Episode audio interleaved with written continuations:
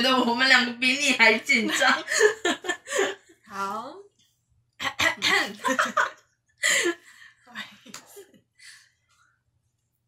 好的，好来，五四三二，欢迎收听《Side Talk Daily》，人人都有精神病的第一集。我是尹香，我是花莲子。今天是我们节目正式访谈的第一集，非常感谢邀请方真来到我们的节目现场，成为我们的第一个嘉宾。方真要不要跟大家打个招呼？嗨，大家好，我是方真。哎，大家最近好吗？这个礼拜过得还好吗？最近就是天气变化有些大，许多人的忧郁的状况也是慢慢慢的作祟这样子。然后自己，那你嘞？我我自己本身的状况有点小小亮红灯，但是还在可以控制的范围内。不知道方针本身会因为季节变化感到就是症状的发作或是频率增加吗？呃，会哦。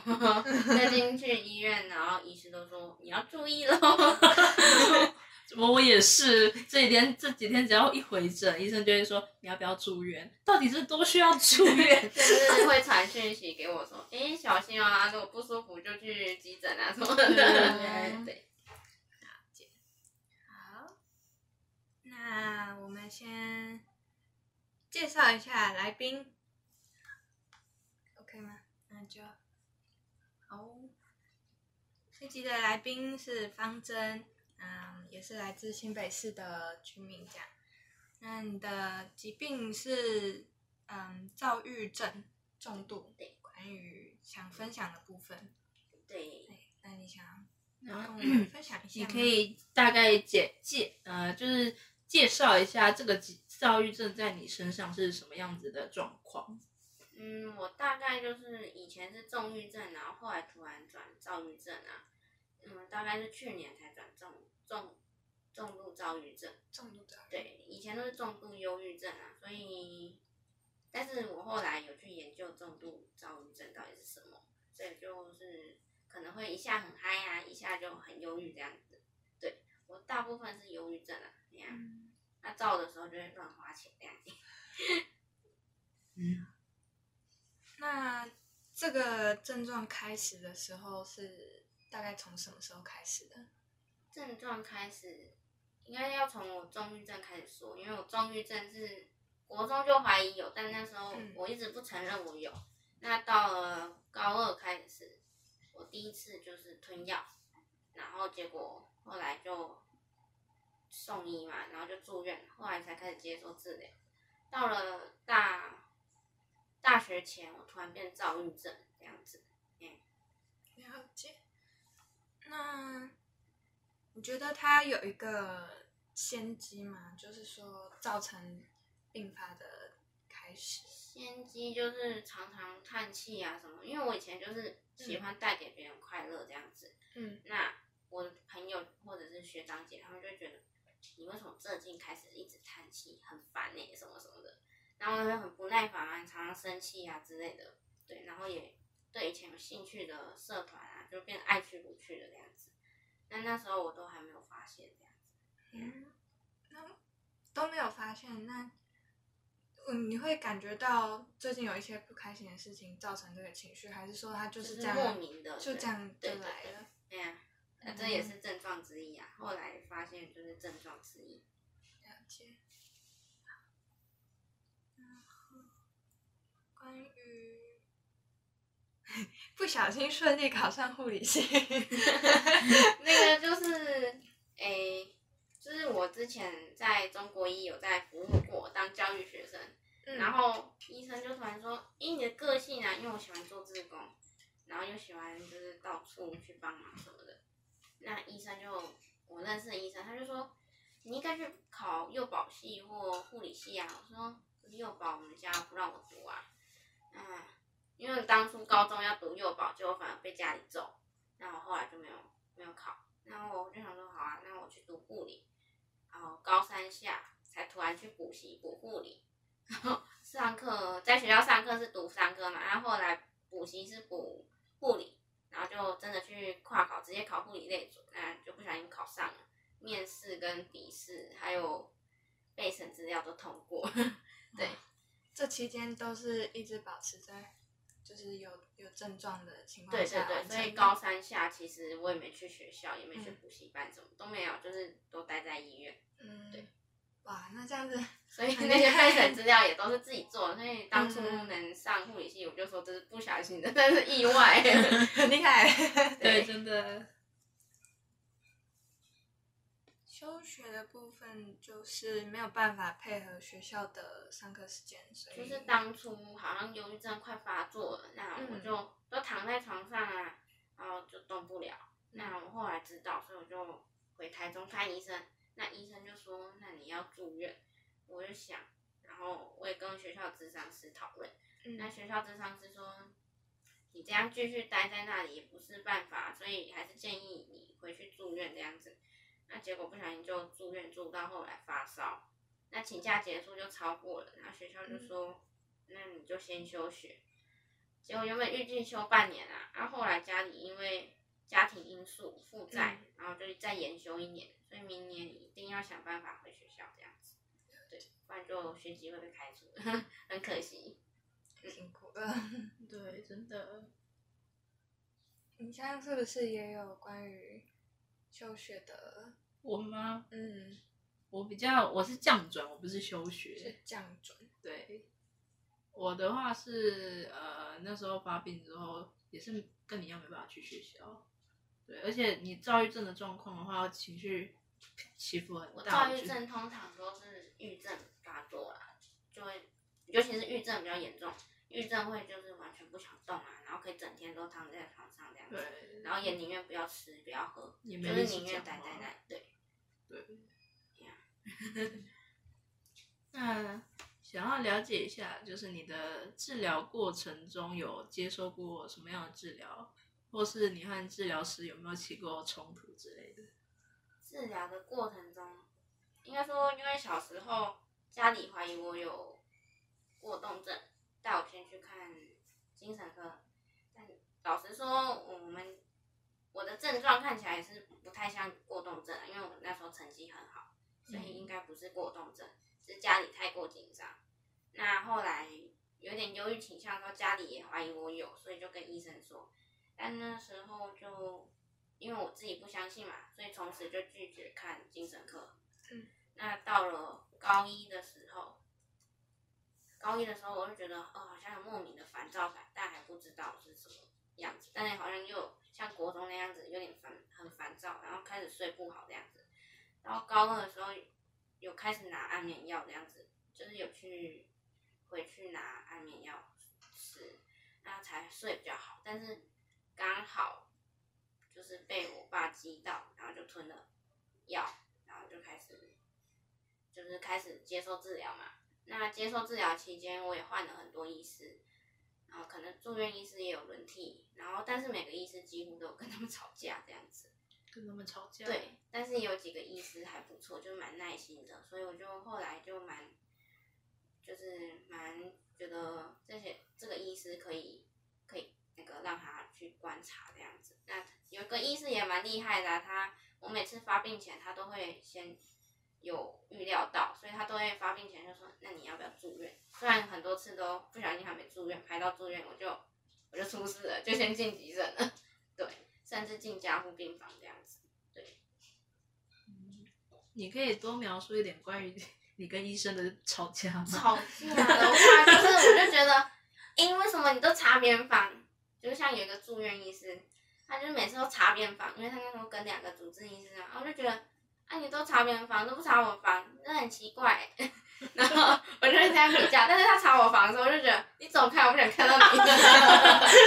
对，那对啊，然后有一个意思就是说，呃，有个意思他就是说啊，一定要住一个月，我就觉得哦，你为什么要这样把我绑在这里？那但是后来发烧就住了超过一个月，然后另外一个医师是他后来都把我关很久，关两个月、三个月这样，然后两个月最多对我多住院，最多住七十天，所以我真的有住到七十天。哦，对那我就觉得这医生到底在干嘛？然后就生气啊，然后我就会什么不吃饭啊什么。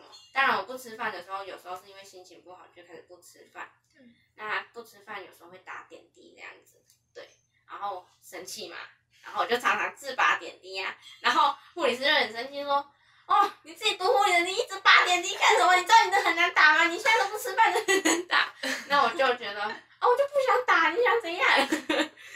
对，然后就会开始对学长姐，就是护理师他们很不礼貌，然后不礼貌完就会开始觉得，哎、好像不太对哦，对，很抱歉那样，但是又觉得，我就真的很生气，很不耐烦啊。对我住院期间就是脾气比较欢这样子，对，所以我常常住院的时候最常听到就是自己读护理你还这样子，对。那读读护理这部分，你有遇到嗯有接触病患吗？接触病患，因为我嗯刚进去，所以比较不会接触病患。但是我高中的时候，因为有去中国医儿科实习，嗯但是也不会接接触到精神科病患。嗯那我最常遇到精神科病患，他差不多都是我住院的时候啊，这样嗯所以也认识蛮多精神科病患的。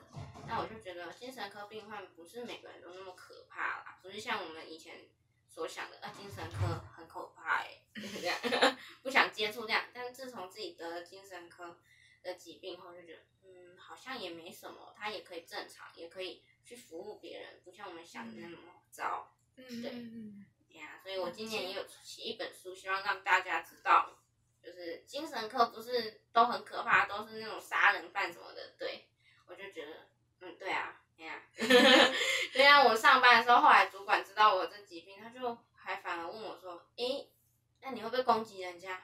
我说什么攻击人家？我还读护理耶，我还去 我还去上班呢，这种可能攻击人家啦？对呀、会有一个偏见。嗯非常严重的偏见。对，真的蛮多人都会遇到这种嗯这种偏见的状况。对啊，而且不是只有主管这样，就是我在出书的过程中嗯要募集出版费，那就有民众就会问我说：“诶，啊，那这样子你会有什么症状？是不是会攻击人家？”就说：“但是我读护理耶，你有听过护理师或护护士攻击人家吗？” 对呀、嗯嗯，对呀、你呢？你有没有遇过让你很不舒服的偏见？我我觉得我，我觉得我我算是蛮幸运的欸，就是我身边的朋友都非常包容我的状况。呃，比较有意见的是家人刚开始吧。对，你的家人会对你的疾病是什么样的看法，或是接受度？我的还是也是家人，其实我之前都是家庭因素啊，家庭本身就很特别啊，所以我是跟姑姑住。那刚开始姑姑就是对我很严厉，但是自从我得病后，她就越来对我越来越好，那也不太给我压力了。但是我爸爸好像就一直不能接受这疾病，就会觉得你赶快吃药，吃一吃几个月就好了。然后他就很生气，我一直去看医生，然后到甚至他曾经跟我说：“你之后在逛医院呢、什么什么的。”我就觉得我也不是我愿意的啊，逛医院我也是花很多时间，我可以把那个时间花在别的地方，但他就是不能理解这样子。嗯，对所以你的你跟你家人也是有一些就医上的冲突。就医上的冲突主要是跟爸爸比较有冲突啦，那其他的就是支持我定期回诊这样子。嗯对啊，因为医师也有说过，我短期间是不可能好。那我自己也是研究过，因为当初要考护理系的时候，要写一些小论文之类。那我那时候是重郁症嘛，但是我写的是躁郁症，我就了解重郁症跟躁郁症都一样是不一定很快就好，甚至是它毕竟是慢性病，它不可能全部好，它顶多只能呃只能稳定下来。那像考大学那一天，我还记得我爸爸打电话来说，哎、赶快好一好啊，什么什么的。我就跟他说，这不可能好，这个只能稳定而已。那当然，我旁边的同学，嗯，其他学校的同学就听到，他就会看我。那我就觉得讲就讲，反正我们上课，呃，我们等一下考试一定会考到忧郁症的东西，所以我也不怕让你知道。对病，关于地中海贫血啊、缺铁性贫血这些，这是算本来这里就有的吗？还是说是有些是遗传，那有些是后续我得了精神疾病后医师发现的，那也有些是我自从我有精神疾病后就陆续出现这些症状。对，那正常来说有些是急性的，但是一直我就是一直好不了。那医生每个医师，不管是中医西医，不管是台台中啊、台北啊、屏东，不管哪里的医师，都是说哦心理压力造成的。对，接受吗？我就觉得奇怪，这怎么会通通呢？像胃出血，胃出血很多次，我甚至输血。那刚开始医师也觉得很奇怪，为什么我就好不了什么的？后来他就把它全部推到精神科，反正他们就是有机会就是推到精神科。当然我也知道精神是很重要的，会影响其他，但是我不知道哎，这些疾病应该也没有直接影响到。对，嗯，了解。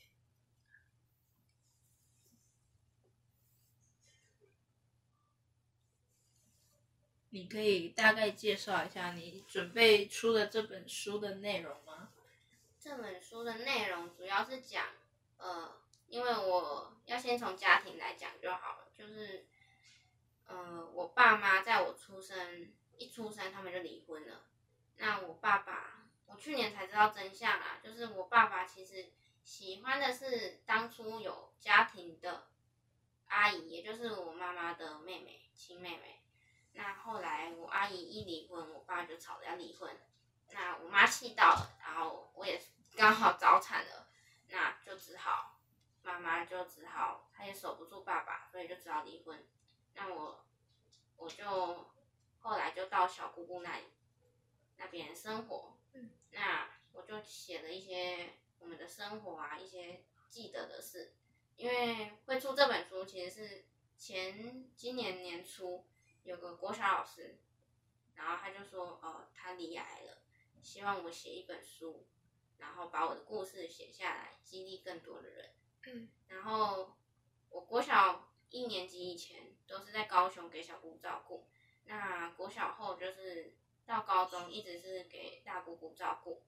那大姑姑我也有写出大姑姑的态度的转变，她以前是很严厉的。然后很要求学业的，自从我学业变好，他就开始要求学业。那直到我后来生病，他慢慢给我给我一种有家的感觉，他，也不太要求我任何的压力，不太给我压力。那我甚至觉得他现在是我最重视的亲人。那直到这近，我是到我父亲这边生活，那我就主要这本书写的是我的经历。那这本经历里面也大部分也有写到我的精神疾病，还有一些疾病。那其中以忧郁症跟躁郁症为主。那我后面也有写一些忧郁症跟躁郁症的一些呃学科的部分。那但是写的也很清，诶很简单这样子，大家都看得懂这样子。嗯嗯。那我也是也写过呃小时候一些经历，像我可能也有被性侵过啊之类的。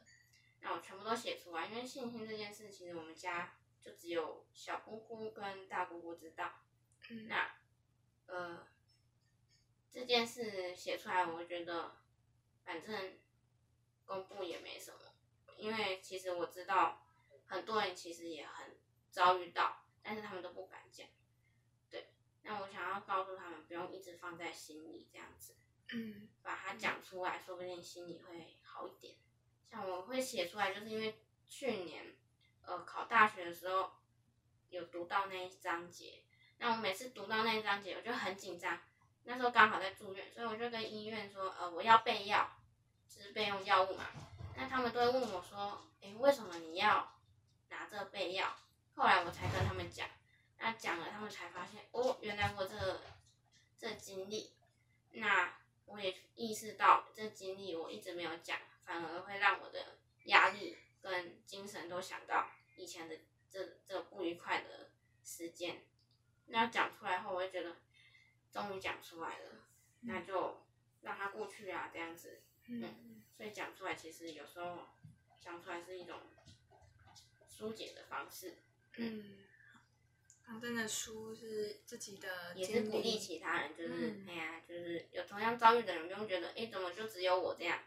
当初写书也是觉得哎，有看到一本书，就是别再叫我加油那一本，我就觉得哎，他用心理学，那我用护理学来写啊，只是心有余 力不足这样子。那直到老师这样讲，我就决定好写一本，嗯，对，那同时鼓励其他人这样子。对那放真这本书叫做什么名字？人生途中总有贵人，人生途中然后小标题是我用精神，呃，我用护理学了解我的精神疾病。了对解。可那今年月底年底会出版这样子。哇对，好，大家欢迎跟我们说。有 纸本也有电子书这样。好那，大家到时候可以去给方正一个支持。对，好，诶好的。我刚刚你说到有小学老师鼓励你出书，那那位老师的事情还可以听那位老师其实我从国小就是很喜欢接触校务这方面，那我都会在办公室帮忙。我从国小到高中甚至大学都有在校务处理校务这方面。嗯，那那个老师其实我也没被他教过啊，但是他就主要是那时候好像是组长吧，他后来当主任。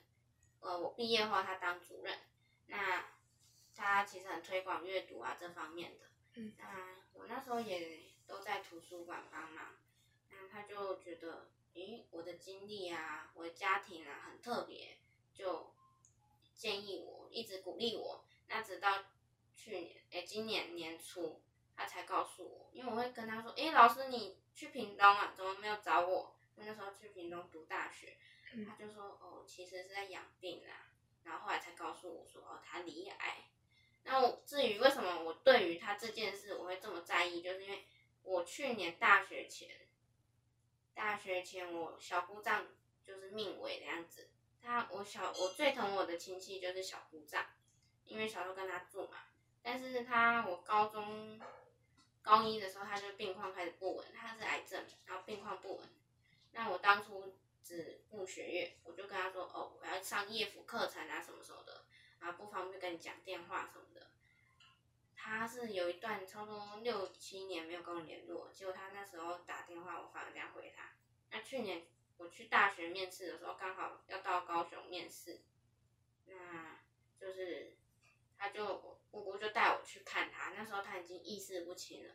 那那一天医生其实有告诉我表哥说，诶、建议安安宁啦，啊，我当初也是说，哦，我觉得安宁比较好之类的。嗯，那觉得就是对他有惭愧啊，因为我去见到他的时候，很感动的是，他一见到我就是把我手握着，嗯但是他那时候意识不清，我姑姑问他说，哎、这个是呃他女儿啊还是方针啊？但是他就是很模糊，就是这样，然后嘴巴都是血，那我就很不舍得啊，我就觉得癌症真的是不能等。那我觉得有些事情错过了就很难再挽回这样子，所以一直有那个惭愧感。嗯。那老师也说，哎、突然又说，哎、他癌症，我就想说，嗯。我觉得老师以前对我很好，再加上我自己有这个想法，想写书的想法，那我就完成它，对，所以就也很感谢老师给我这机会，给我这鼓励，我才去写这样子。也算是一个这老师真的很好，对啊，而且这老师嗯。很好，他还推动偏乡的阅读啊，他常常去募资图书到偏乡这样子，对。嗯那这个跟你诶当喜欢当志工这部分有相关？有自工的部分是，我觉得啊，我们家小从小就说我很鸡婆这样子，就是 喜欢去帮忙别人啊，然后就自己的事情做不完这样子。对，那后来我在国中还高中的时候就去受训，成为那个政府的职工嘛，就是有职工手册那种。那我后续也陆陆续续当了很多类别的志工啊，像社服类啊，呃，文化类啊，卫生保健类，嗯，对，这些志工我都有去受训了，也都有合格的证书。超厉害的。对啊，然后像大学老师，大学原本有规定，就是说我们一定要去上这些课，嗯，就是至少修到一一个手册的资格。嗯那我就大学我室友还说要去上课，我就哦，其实那不用上课啊，要上网上就好了。啊，特殊训你再去上就好了。他说，哎、你怎么知道？我说我早就拿到了。对呀、然后就疯狂上课，然后我就想说你们到底在干嘛啦？然后我就继续睡我的觉，或者帮他们煮饭，这样子超悠哉的。哇，直接就是连大佬阶级高端，大学我也蛮皮的，因为宿舍不能煮东西，然后就偷偷偷偷买一煮个美食锅这样子，然后要查房的时候赶快收好，然后放在盒子，然后塞在棉被后面，有没有？对，然后反正我们这一间也很特别，还偷养鱼啊什么的。我们那间还会打是住水仗啊宿舍吗？对，是住宿舍。真的很会玩，真的很会我。觉得应该是我害的。很可爱。对然后我们这一间也很好笑啊，就是因为这样子，所以其他间就会，哎呦，你们这间好好玩啊。然后所以虽然我们这间是每一间都住四人啊，但是有时候我们房间就是住到八人，哇塞，哇，那就两个人睡一张床这样子，感情良好。哎，在这边我想问一下，你的室友知道你的状况吗？哦，我一进大学，我我就跟智商师有聊嘛，嗯那我们最后有决定就是让室友知道，所以也约了一个时间，大家坐下来，然后让他们大概了解，哦，我有这个疾病，那该怎么去处理，嗯然后让他们有心理准备。那他们也是很宽心的去对待，毕竟可能也有关系，就是因为我们都是护理系这样子，对。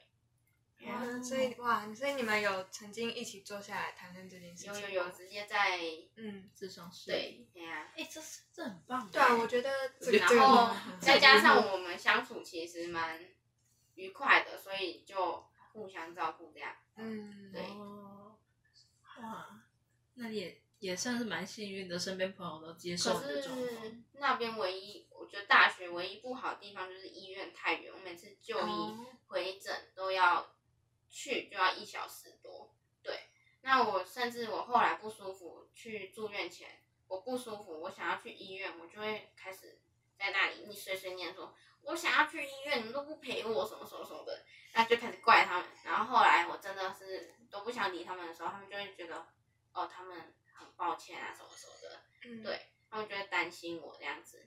然后，但是我觉得他们其实人真的很好啊。像我要出去玩，那哦最好笑的是，就是有一天连假，然后调课，嗯、应该要补班，然后结果他们是乙班，我是丙班，就我一个丙班。好，那我回到学，我回到宿舍的时候，他们都还在睡，因为他们班调课，所以他们不用补课。然后睡一睡，一个小时过后，我他们醒来，我就说走啊，我们去海参馆。结果我也不知道他们为什么这么冲动，就说好啊，然后就跟着我出去了。然后我们就去租汽车，然后就真的骑去垦丁。然后结果后来我们就想说，不对啊，海参馆去了就关了，那我们干脆在垦丁玩一夜。然后就真的去垦丁玩一夜，隔天再去海参馆，我们就这样玩玩出去。重点是我们完全没有规划，对我们宿舍我快乐们住宿也是当天，对，很欢乐。对啊，这个重然后海上设施什么都是当天决定，看到就想玩就去玩，反正我们就很疯这样子。你们从高雄骑去，我们从屏东啊，哦屏东对啊骑去因为我后来去屏东读，对嗯，哦，哎，真的很快，很很疯啊。然后我去台中的，回台中考试，考国乐团的时候，他们也跟着，都跟着我，我就觉得我们真的是连体婴这样子。对，国乐，对我也有学过国乐，方舟，你到底还有什么不会的？很多哦。哦，我不会骑欧多拜，也不会开车。啊都给别人哎，在，到时候可以一起揪揪口罩哎。我都有。哦，哎，很很想问你一个方面，就是在就是嗯，你去急诊的经验里面，你会不会就是觉得有时候觉得我我还没有我不够严重，为什么一定要去急诊？其实我每次进急诊几乎都已经昏迷了 所以我都不知道我进急诊。但是我觉得在急诊，有些护理师，我有一次去，那有个护理师上第一就是看过我第一次吞药后，第二次我是胃出血进去，就他以为我就装病，呃，不是装病，不是又装病，是我本来就有病。他就他就说，哎、你是不是又装病？你不想回家，对不对？然后我就气到，我第一次骂护理人员，就是直接不给面子骂护理人员，是这一次。我就说，你怎么可以这样讲啊？什么什么什么大骂这样子。那我姑姑当下也说，哎、不要这样啊，都是护理人员，不要这样子。你自己也是护理人员啊，你怎么这样？我就说，可是他怎么可以乱讲话啊，什么什么的。那后后来那个护理师就过来说，啊，我只是这样讲讲啊，什么啊，不是就不是，你就好好讲就好。我整个火大，然后我就说我要签出院。然后因为我是要留观的嘛，因为他们很怕我又像之前前两次胃出血紧急输血那种状况，所以要签出院才能出院这样子。那我就觉得很多人会觉得，嗯，我们去急诊好像都是装病，明明看起来就没怎样，然后就觉得哦无无病呻吟那样子，我就觉得这这真的是别人都体会不到的，就只有好像只有同样有生病过的人才觉得哦这件事真的很痛苦之类的。嗯，对，因为我自己有时候去急诊也会，就是我就觉得你没事，你是装病，我就觉得很生气。因为就看起来没有怎么样，好好的，对啊但实际上自己里面已经快要崩崩坏了，对，拖着那个身体这样失魂落魄还我觉得还愿意去医院就已经很不错了。对啊，对，在这边我也想要多多鼓励任何就是，如果你觉得自己真的不行了，那就直接大方的就去急诊，不要不要管那么多，去急诊。真的，我之前都会拖，然后拖到后来真的就是都已经吞药了，然后送去急诊的时候都是，哎啊我怎么在这里？啊我怎么在病房了？啊是我前几天发生了什么事？我都忘记了。他说你又吞药啦，你不知道啊什么的。然后我说哦哦哦哦哦哦，对，所以我每次都是拖到很严重才进急诊这样子。对啊，甚至住到加护病房这样。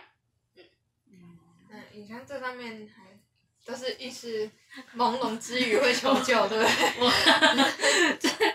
上礼拜我去了一趟急诊，可是因为我那时候真的太不舒服了，这这这不要乱学，就是我真的太不舒服到我一次吃掉十几颗赞安诺，结果我 我就是浑浑噩噩的，就是失忆。你你你应该有经验，就吞药就整个失忆。嗯，我第一次吞的好像也是赞安诺，但是好像吞了蛮多，因为我一天就要吃四颗赞安诺，所以我是等于吞了一个月的赞安诺。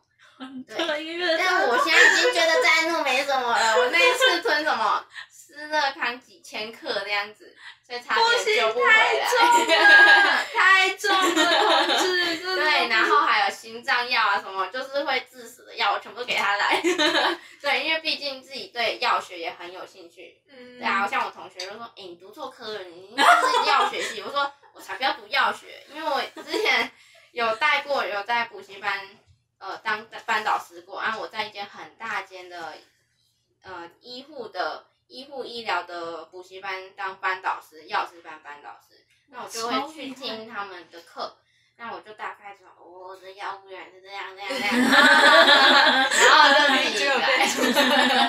对啊啊！但是我觉得对药学蛮有兴趣的，就是、嗯像刚开始我这个工作，那刚开始我的同事就会想说，你干嘛带一堆药这样这样子？然后我就说，啊，我就不舒服啊，就带一杯药没怎样。然后后来他有一次不知道怎样，他就说，哎、你帮我看一下，这手为什么会这么痒？我说，哦。那我明天带那个药给你，然 后然后结果他也半信半疑，以为我在开玩笑乱给药这样。结果他后来说：“哎、你知道吗？我爸问我说我手怎么好的，然后我就给他另外一瓶药。我说你讲真的还假的？然后后来很夸张哦，他我以为这第一次，哎、最后一次。然后后来他有一天肚子超痛，就是月经来，然后超痛。我在楼上上班，然后他就突然跑来，我想说干嘛？他说我那个好痛，你有没有止痛药？我说有没有太扯了？现在跑来跟我要药，这是怎么回事？我开药局的，是不是？他虽然这样讲，虽然这样讲，我还是下去拿药给他。我说啊，你要这一种局部麻醉剂还是不拿？开始挑药了。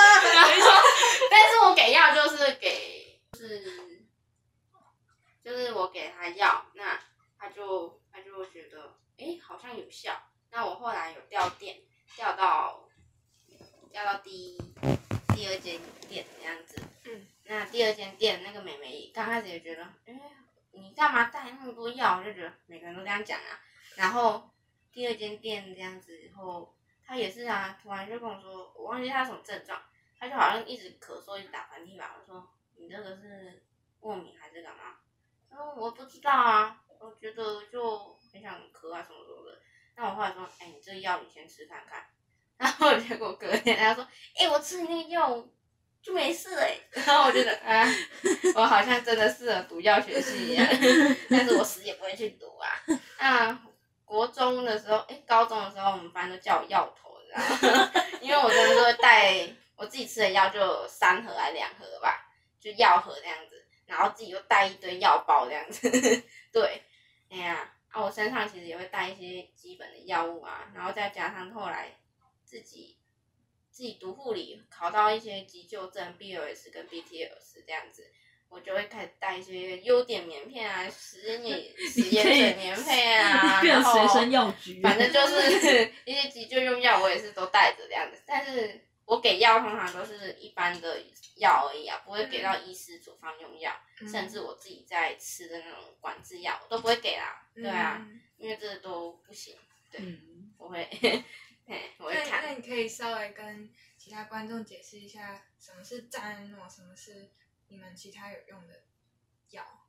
赞安诺吗？嗯，赞安诺其实是蛮算很低阶的，就是就是镇定安眠药。对它其实是蛮常见的一些精神科药物，它跟呃赞诺又有另外一个牌子叫景安宁这样子，它是同一个东西，它只是厂商不同，名称不同，但化呃里面的成分是一样的。那它跟利福泉那些，嗯是利对利福泉那些是差不多，就是很常见的一些药物，就是镇定安眠的。嗯，对，这样子我们。其实镇定安眠可以让自己就是不会东想啊西想这样子，对，就比较不会做出一些出乎意料的事。但是吞多了就就是出乎意料的事。那吃了以后会有副作用吗？吃了很嗯，其实这些药物，精神科药物有些吃了会造成呃记忆力变差。嗯，对，虽然有些精神科。的疾病本身就会记忆变差，那吃这些药也会记忆变差，所以不管有吃有吃还是没吃，一样都会记忆变差，所以不用说 哦，这药害我记忆变差什么的。但是这药其实也是在协助你啊，这样子。嗯，虽然我自己常没吃药啦 对，我以前更长，我以前就觉得啊，吃这药就没有用啊，什么什么。但其实很多药物，精神科药物大部分要吃到一个月以上，它的药效才会出现。而且是要持续使用，那如果断药的话，就很容易复发率的话，就是复发率会增加到百分之八十五，所以不能轻易断药，一定要精神科医师他们去评估，才能慢慢断药，而且不能直接断，这样太危险了。对，复发率是非常高的。对，嗯，对。对啊，我自己就吃过斯乐康啊、安定稳啊、利福泉啊、安心平啊，反正很多很多很多。反正我当初吃药吃到呃住院，然后连续两天，就是睡前的呃晚班的护理师就问我说：“诶，你的药怎么吃那么重？”就可以知道说，诶，他们应该看过很多病人，但是他怎么会这样问我这样子？而且我那时候很夸张，我可以吃了两次备药，而我备药人家吃一次就倒了。那我吃了两次备药，吃睡前药，然后又又打了两支针还三支针，然后还在那里死拉拉舌，对，狂躁的状况吗？那时候是焦虑，焦虑，对。那不管是郁还是躁还是焦虑，都一样，就是如果真的很严重的话，吃再多的药都很难控制。嗯，对。而且我那时候真的是药物真的非常重，我出院后。减了差不多三分之二，药物剩三分之一。我到屏东，我到台中，我到台北，那个医生说你的药很重，我就跟他说，可是我已经减了三分之二啦，现在药根本就根本就没作用啊，根本就吃糖果。对，然后他们就是真的很重哎，我很想帮你减药。我说阿不然你减，他说不行，你减了你绝对出事。对，那哦，我现在有在尝试吃锂盐呐。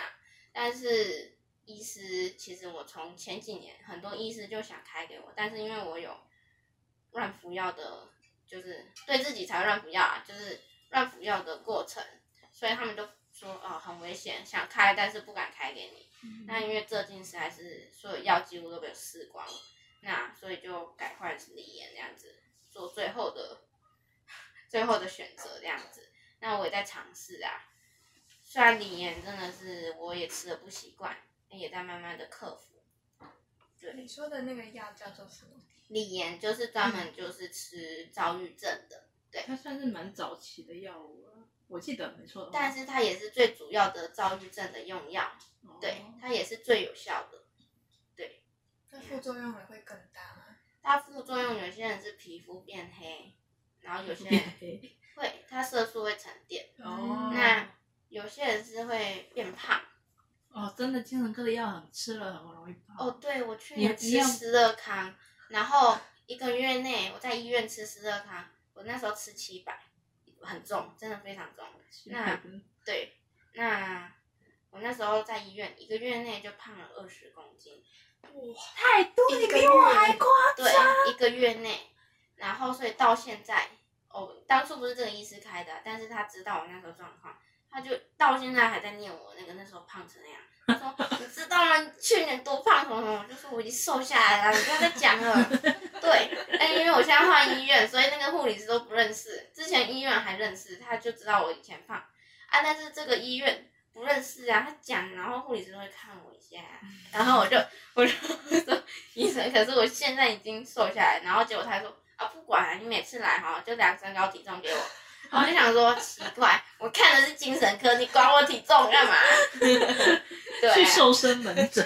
哦，但是这个医生真的很好，对嗯他关心我很多，他也帮我检查到我有呃我有地中海贫血跟缺铁性贫血啊什么的，他就请呃主任中国医的主任去帮我帮我看，就是帮我看报告什么的，去分析，然后请他亲自会诊这样子。我真的很感谢这个医师，我到现在还会特地去新竹或台北给他看。嗯他之前是在台中嘛，他但是他现在跑到新竹当主任了。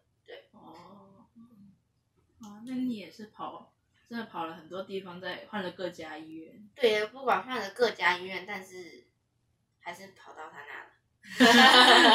对，那你觉得你最不希望别人对你的态度是什么？我最不喜欢的态度就是，我刚开始得病嗯到现在，是现在是越来越少，因为我就会常常讲这些关系。但是我刚开始得病，我身边人就会说，你干嘛要这样子，把别人搞得心情也不好。我就想说，也不是我愿意啊，然后我就真的身体不舒服啊，然后我就也不知道为什么，就是这么烦躁、这么郁闷这样子。然后他们就会怪我说，哦，都是我把气氛搞糟啊，什么什么什么的。对，我觉得他们没办法谅解这个是家人吗？还是说朋友朋友啊这样这样子。对，嗯，家人的话就只有我爸会觉得这样。嗯有我之前我的别的姑姑也会觉得，诶，我我干嘛把这个气氛都搞成这样？他们也觉得我一个学生，我一个年纪这么小的人，你在犹豫个什么？对，嗯嗯，对，不好说哦。嗯对啊 对啊，那如果可以的话，你们会希望得到什么帮助？因为其实我们没有能力去对你们嗯疾病上的治疗的帮助。那如果说一般的倾听的啊，或是陪伴啊，你希望有如果我们可以帮助你，我们要怎么帮助你们？呃，我觉得最好的帮助就是陪在他身边。嗯像我之前刚开始得病，我就开始，我就刚好住肠胃科，那时候胃出血，那我就认识了一个实习医师，他就觉得，诶，我怎么会这样子？然后好像都开始就是不太信任人家这样子，他就觉得，我后来问他，因为后来我住精神科的时候，是他的朋友又实习到我，他就问我说，诶，你上次的实习医师是某某某？然后我就说，对啊，你怎么知道？他说，哦，我们要讨论啊。然后后来就不知道怎么变成朋友的。那我我就很感激他们一直陪在我身边。我就问他说：“哎，为什么当初你会愿意陪在我身边到现在？”他说：“因为我觉得你好像不太相信人家，但我觉得我应该做得到，所以他就一直陪在我身边。即使他现在当了医师，还是依旧就是会常常就是鼓励我啊，支持我。对，那我觉得自从有了他，我开始心情开始放轻松，开始学会信任别人这样子。对，最好的。”治疗就是陪伴，对。今天京剧，对，最好的治疗就是陪伴。对，那最后方针还有什么想要告诉大家的吗？或是问我们的都可以。对，嗯，换你提问。对，换你提问，好，换你提问。提问吗？这部分其实也还好，因为我知道大家心就是想要让大家了解这些精神疾病。所以，我就是希望大家能慢慢去接受精神科这东西，即使自己得了病，就是不要觉得哦很丢脸什么的。像我当初觉得很丢脸，就最后把自己搞进急诊，然后失忆这样子，对，真的是很夸张。我就起来一直听说，我也一直问医师说，哎，为什么我在这里？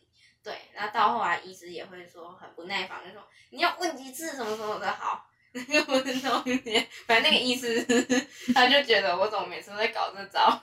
那至于没有得病的人，嗯，就是希望就是不要再对我们有一些偏见这样子，说什么哦，我们常常情绪啊，就是会影响到别人，但是这也不是我们愿意的，因为我们发病的时候就真的没法控制自己。那也不要再想说，哎，我们有精神疾病，一定会像社会上新闻上这样子说。会杀人啊，会动不动就动手啊什么的，对，这其实都是错误的误解，对。然后最好就是我要再讲，就是陪伴啊，对，陪伴真的很重要，然后倾听很重要，不要指责别人，对啊，指责其实伤很深，对。你让我想到我曾经就是那时候我刚发病的时候，然后就是有去一个补习班老。就是去上补习班，然后那时候那个补习班老师他是个非常阳光的人，然后他就当着我的面跟我说，不相信有忧郁症这种东西。然后我一天晚上下来就是傻眼，然后之后其实嗯，这老师就是呃，反正最后我就离开那边了。我有遇过一个老师啊，要说他过分吗？嗯，就是我大学的一个老师。我旁边讲，如果讲出来，他就知道了 啊。就是那时候我说，呃，我打算回去住院这样子。医师，呃，学校的两位心理师，说呃，就是我的个案心理师两位，然后还有辅导老师，还有我的屏东的精神科医师，以及台中的精神科医师，都觉得我应该去住院，所以我可能要请假。那老师当下就是当着全班的面说：“你为什么要这样子？你为什么要当做不快乐？你有什么好不快乐的？啊，你就跟医生说你也快乐，你没事就好啦。”然后我就觉得你怎么这样讲？重点不是这个，我同学还附和老师，就说：“对啊，有什么不快乐？你才几岁？这样这样这样。”我就想说，这群人真的是太没良心了。对，但是我有些同学啦。其实，在我住院后，有私底下又就是借由班群去赖我，他说，呃，其实，其实他能理解我这样子啊，因为实际上跟我相处下来，不是那种很坏很坏的人这样子，嗯，我就觉得这些朋友即使没有深交，但是经过他这样讲话，其实就是蛮感动的，但是我真的是觉得有些人没办法理解，像我们老师这样讲。我真的很难过，这样，对啊。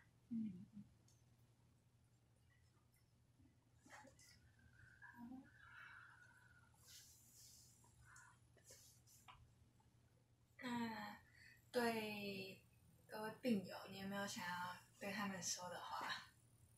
跟他们说的话就是，大家其实不是只有你得病，呃，大家都也是都在努力。所以要一起度过，一起关心这样子，那试着就是交病友这样子，呃跟病友交流这样子啊，然后也可以呃私底下再互相鼓励这样子啊。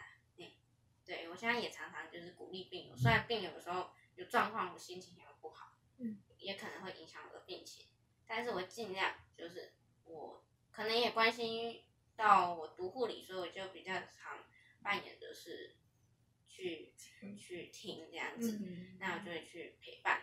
但我自己生病的时候，我会对特定的某些人，对他们倾诉这样子。像我刚才讲的那些住院医师，我就开始讲，开始讲。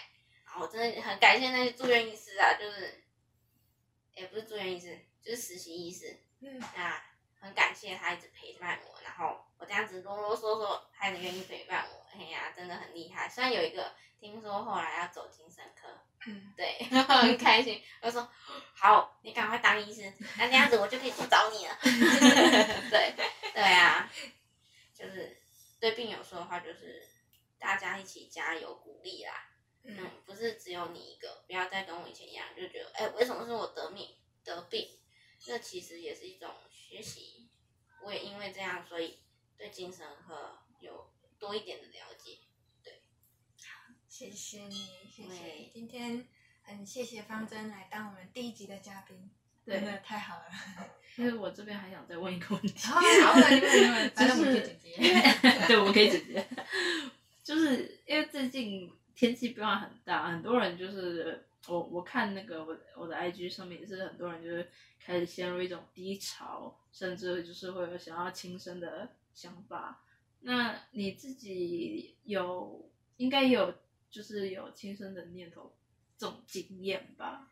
其实很多次啦，对，很多次，我也不会人啊，就是很多次，就是每次都是送到急诊这样，甚至到后来越玩越大，直接玩进加护病房啊、命危通知啊那些，到院前通红没有反应那些啊。那我后来也有发现，哎，我之前写报告，我在写书的过程，我在看我之前写的报告，因为那时候自己还不是躁郁症嘛。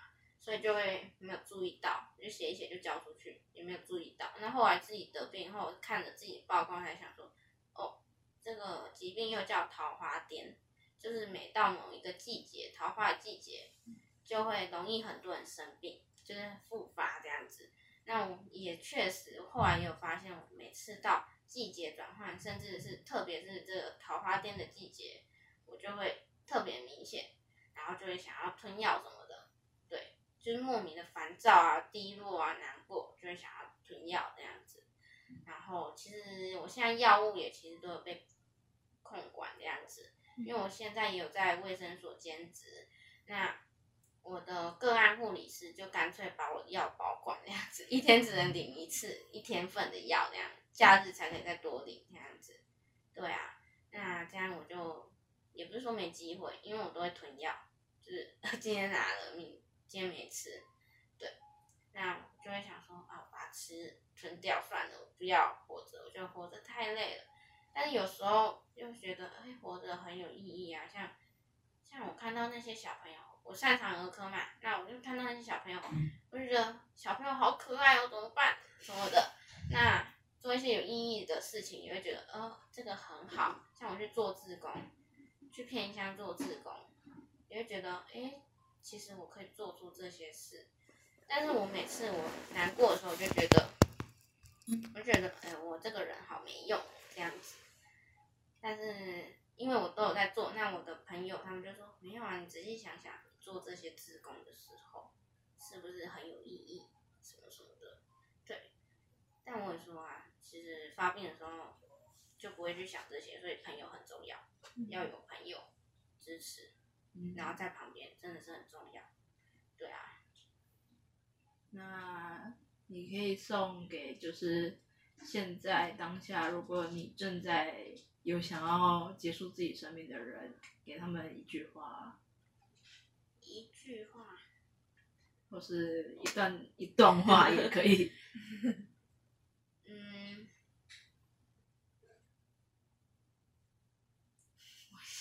没关系，可以剪接。因为我自己就觉得有些话真的是白讲的。嗯嗯应该说，其实真的很多病友就是会陪在你身边，因为其他病友也是有同样的想法，同样的理念这样子，就是觉得很失望、很低落，没有救。但是，假如你留下来，一定会有你的意义啦。就是你可能要陪伴别人啊，或者是别人需要你，虽然你看不到，尤其是在发病的时候，你会把自己所有的好全部都看不见，就像眼瞎了这样。然后人家跟你讲，你也听不进去。那，但是你要自己就是有一个想法，尤其是我觉得啊，我就一直给自己目标，我就会想说，哎，我以后要做什么做什么。像我这进新的目标是，哦，考完护理师执照，我一定要想办法进专科护理师，当一个能够跟医师一样可以开药啊、开医嘱、开诊断证明那些的。那我就是有那些目标，我就会想说，不行，我这些目标还没做完。对，那你就可以想想你现在有什么目标还没做完，然后就靠着它支撑下去。对，好，感谢你。非常谢谢。好，那我们差不多就到这边。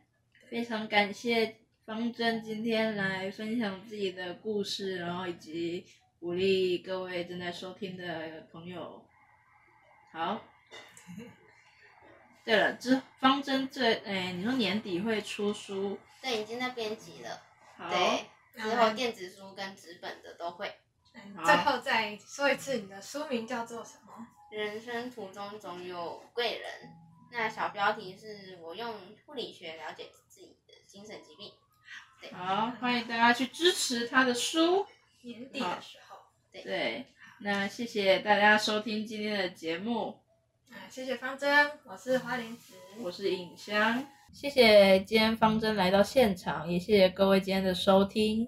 这里是 Side Talk Daily，人人都有精神病。我是尹香，我是花莲子，我们下次见。